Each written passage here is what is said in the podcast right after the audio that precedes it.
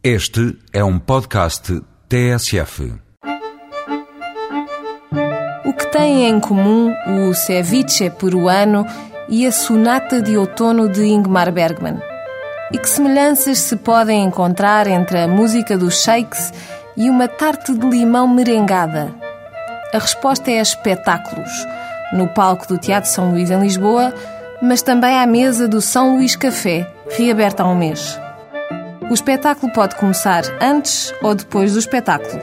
O mesmo que dizer, pode jantar antes ou depois do teatro. A emenda do espectador serve-se até às nove ou a partir das onze da noite. É um menu leve para ser digerido ao ritmo de uma boa encenação. As sanduíches são variadas e recomenda-se aquela que vem sobre colchão de legumes, mesmo que não haja vontade de dormir. Das quatro às seis e meia da tarde é hora do chá mas há também sumos, batidos, sanduíches e outras doçuras. Ao almoço, a emenda varia diariamente e contempla menus que custam entre 7 e 10 euros e meio. O chefe de cozinha do São Luís Café é uruguaio. Há ajudantes de cozinha nepaleses, empregados de mesa angolanos e cubanos. E, como fica fácil de calcular, aqui pratica-se comida de todo o mundo.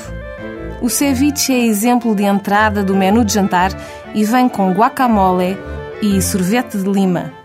Os pratos principais circulam em torno dos ravioli de berinjela, courgette e passas e o atum em molho de vinho do Porto Branco com puré de aipo.